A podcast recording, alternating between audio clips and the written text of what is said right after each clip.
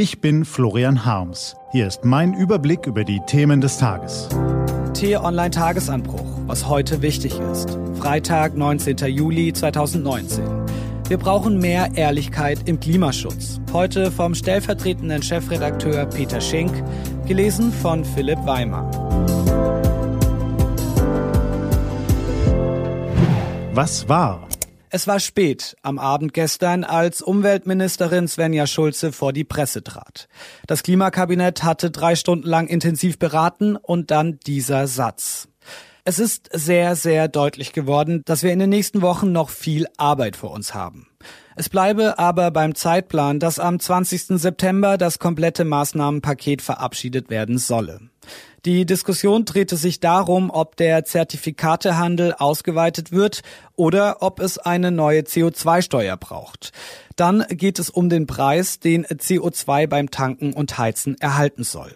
Darum, wie man Bürger und Wirtschaft wegen der höheren Belastung wieder entlasten kann. Am Ende geht es natürlich auch um die Frage, wie ein sinnvoller Kompromiss in der Koalition aussehen kann. Es ist also kompliziert. Jede Partei hat schließlich auch noch die Stimmung unter Anhängern und Wählern im Blick. Deshalb wäre es nicht verwunderlich, wenn das gesamte Klimaschutzpaket im September in einer Marathonsitzung bis früh in den Morgen zu Ende verhandelt wird.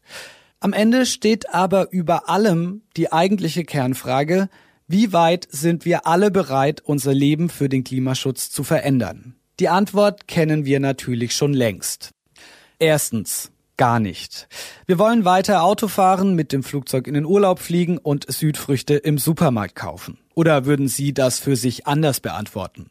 Dann gehören Sie nach Umfragen zu einer Minderheit in unserer Gesellschaft. Zweitens.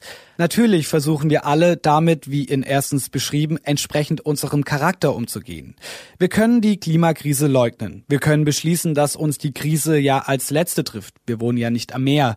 Wir können beim Urlaub ein schlechtes Gewissen haben. Wir können beschließen, dass es ja auch nichts ändern würde, wenn nur wir uns ändern. Wir können uns über diejenigen ärgern, die die Klimakrise wieder und wieder zum Thema machen. Drittens.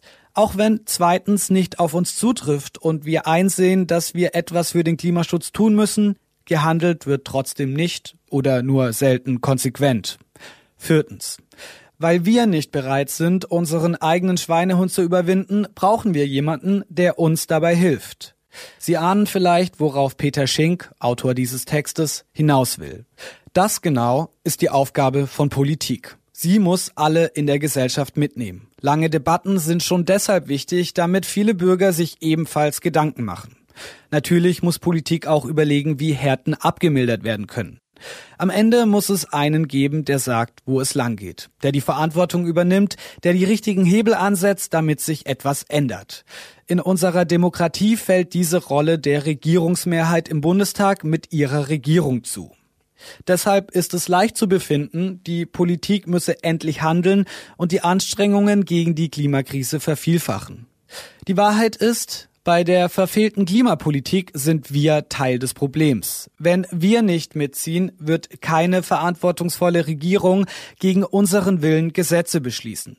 Peter Schink würde sich deshalb wünschen, wir alle wären beim Klimaschutz ein wenig ehrlicher zu uns selbst und konsequenter in unserem Handeln. Wenn Politik dann ihre Führungsrolle wahrnimmt, kann sich auch wirklich etwas bewegen. Was steht an? Die T-Online-Redaktion blickt für Sie heute unter anderem auf diese Themen.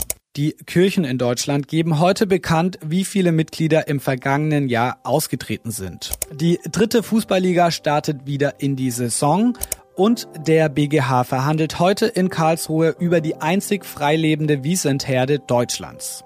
Diese und andere Nachrichten, Analysen, Interviews und Kolumnen gibt's den ganzen Tag auf t-online.de. Das war der T-Online-Tagesanbruch vom 19. Juli 2019. Produziert vom Online-Radio- und Podcast-Anbieter Detektor FM. Den Tagesanbruch zum Hören gibt's auch auf Amazon Echo und Google Home. Immer um kurz nach sechs am Morgen. Ich wünsche Ihnen einen frohen Tag. Ihr Florian Harms.